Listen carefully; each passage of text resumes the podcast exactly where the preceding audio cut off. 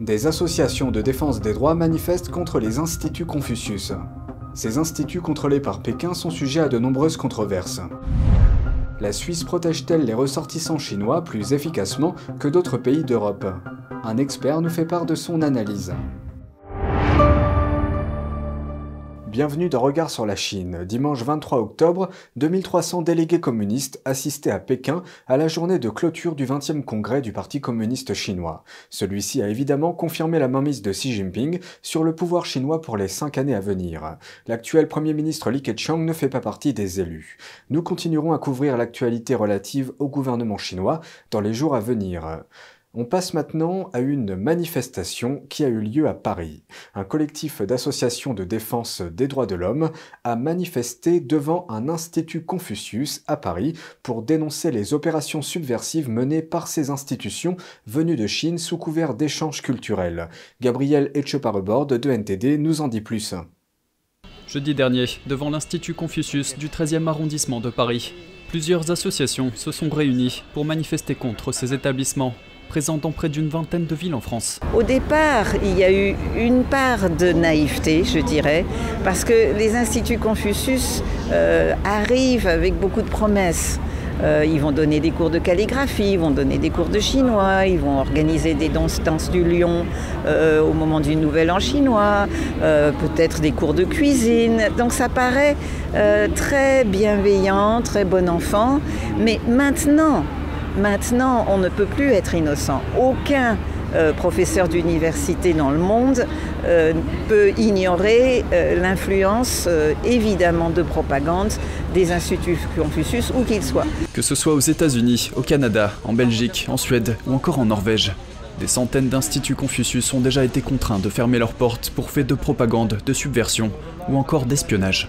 À savoir que les enseignants des instituts Confucius, les professeurs chinois qui sont payés par le ministère de l'Éducation chinois, euh, peuvent servir à tout moment ben, euh, pour le bon vouloir du gouvernement chinois.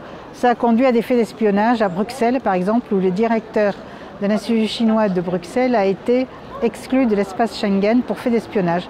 C'est-à-dire qu'il recrutait, il faisait l'espionnage euh, à Bruxelles, voilà, pour le compte de l'État chinois, sous couvert de diriger l'Institut Confucius de Bruxelles. L'État français, bien que frileux, euh, de plus en plus frileux envers la Chine et l'Institut Confucius, l'État français euh, ne fait rien, n'agit pas concrètement et nous allons demander officiellement la fermeture des instituts Confucius et démarrer une action juridique.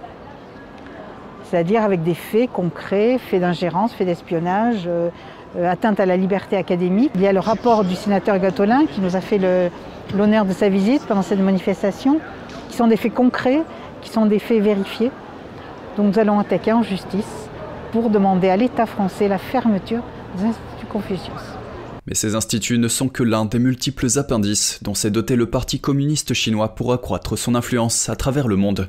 Après la manifestation, le sénateur André Gatolin a évoqué la multiplication des postes de police chinois à l'international des militants des droits de l'homme craignent que ces postes de police ne soient utilisés pour influencer et contrôler les communautés chinoises locales depuis la Chine.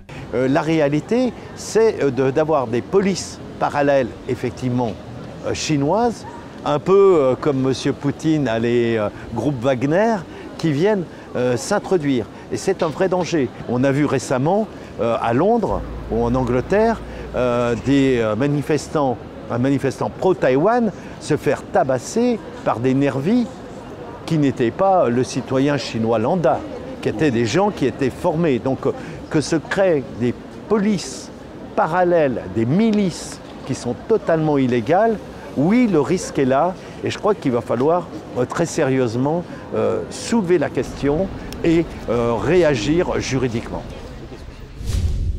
Selon une enquête menée par l'ONG Safeguard Defenders, la Chine a établi une cinquantaine de bureaux de police sur cinq continents pour mener une purge politique sous couvert de lutte anticorruption.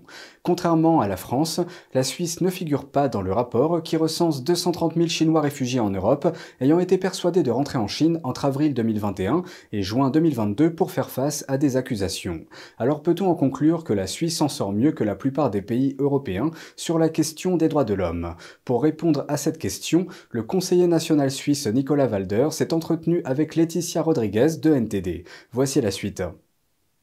Entre décembre 2015 et décembre 2020, des agents du ministère chinois de la Sécurité de la République populaire de Chine, le MSP, étaient officiellement autorisés à entrer sur le territoire suisse pour enquêter sur ces ressortissants expatriés. Le MSP, connu pour son implication dans des violations généralisées, systématiques et graves des droits humains, était en effet parvenu à un accord avec le gouvernement suisse qui, selon le média national Le Temps, a procédé à 43 renvois de Chinois, dont une dizaine de requérants d'asile déboutés. Cet accord date de 2015. Il est clair qu'en 2015 déjà, nous dénoncions à différents niveaux, je n'étais pas au Parlement national, mais on dénonçait déjà à différents niveaux les actions du gouvernement chinois. Mais tout le monde espérait encore, euh, au début des années 2010, que le gouvernement chinois, grâce à la croissance économique, deviendrait euh, plus démocratique et plus respectueux du droit international et des droits humains. Euh, c'est l'inverse qui se produit et cela particulièrement depuis l'arrivée de Xi Jinping au pouvoir. Donc effectivement, aujourd'hui, je pense que, et c'est ce que nous faisons au Parlement, nous insistons pour, que, pour revoir totalement la politique de coopération avec la Chine. Ça ne veut pas dire entrer en guerre contre la Chine, mais ça veut dire être extrêmement vigilant, extrêmement vigilant par les actions euh, euh du gouvernement chinois, directement ou indirectement à travers des entreprises chinoises sur notre territoire, et extrêmement vigilant aussi à travers notre coopération économique qui ne doit pas servir à renforcer un État qui aujourd'hui s'oppose euh, frontalement aux valeurs de liberté, de démocratie et en, lien avec les droits humains, bien sûr, et qui même veut revoir, et, ils le disent officiellement maintenant, le droit international, justement en revoyant, par exemple, la charte universelle des droits humains. Heureusement, grâce aux pressions du Parlement et de la société civile, l'accord, qui a expiré en décembre 2020, n'a pas été renouvelé par la Confédération. Le Parlement n'était pas au courant de cet accord. Le gouvernement, par contre, oui, bien sûr. La ministre était au courant de cet accord. Cet accord était signé euh, par le, département. Ce n'était pas un accord frauduleux, hein, c'était un accord officiel, mais effectivement qui n'était pas un accord gouvernemental, donc qui n'avait pas l'aval du Parlement. Et, euh, et cet accord a pu d'autant plus être facilement dénoncé qu'il était limité dans le temps et que c'était un accord effectivement des responsables des administrations. Selon les, informations du gouvernement hein, en lien avec cet accord, il n'y aurait eu que 16 euh, personnes qui auraient été concernées par finalement ces, demandes d'enquête ou demandes de complément qui ont été adressées aux, officiels chinois. Après, euh, en parallèle de cela, il y a effectivement, et on le sait, beaucoup de travail et d'espionnage et de travail et de, harcèlement qui est fait sur euh, les, migrants venant du territoire chinois en Suisse euh, par les autorités chinoises. Mais cela ne se fait pas dans le cadre de cet accord. Cela se fait et cela continue encore aujourd'hui. C'est d'ailleurs très préoccupant. Selon l'ONG Safeguard Defenders, le Parti communiste chinois a persuadé 230 000 fugitifs présumés de retourner volontairement en Chine dans le cadre de sa répression transnationale. 54 postes de police répartis sur 5 continents ont facilité ces renvois forcés qui contournent les procédures d'extradition habituelles. D'après le rapport de l'ONG, la France posséderait trois bureaux officieux de ce genre. La Suisse ne serait pour sa part pas concernés. Moi, je n'ai pas d'informations sur la présence d'un tel bureau en Suisse. Euh, est-ce que maintenant, dans certains euh, pays plus petits, ça se fait à travers les, ambassades ou les consulats? Je ne sais pas. Est-ce qu'il n'y en avait pas vraiment besoin en Suisse parce qu'il y avait cet accord? Je ne sais pas non plus. Euh, mais c'est vrai que c'est extrêmement préoccupant et c'est un autre, un autre signe de le, du contrôle que veut prendre Pékin aussi sur euh, non seulement sur euh, sa population dans son pays, mais euh, à l'extérieur et, et qu'elle pratique des activités, que le gouvernement Xi Jinping pratique des activités qui sont pour nous extrêmement intrusives. Et puis ce sont des actions que l'on doit absolument combattre parce que j'estime qu'en tant que citoyen suisse et moi en tant que parlementaire suisse, je dois travailler à la protection de tous les habitants du pays, et y compris toutes les personnes qui ont cherché refuge dans notre pays. Et donc ça me préoccupe énormément que l'intrusion de gouvernements étrangers, et surtout l'intrusion au détriment de valeurs qui nous animent.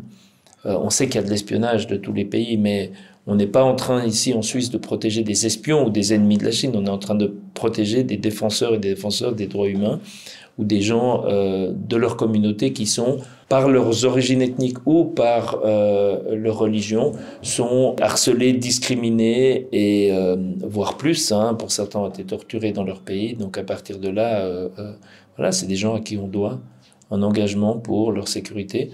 Et je pense que la Suisse doit tout faire pour rester et pour rester et pour surtout se défendre contre ces intrusions qui sont inacceptables. Laetitia Rodriguez, NTD News.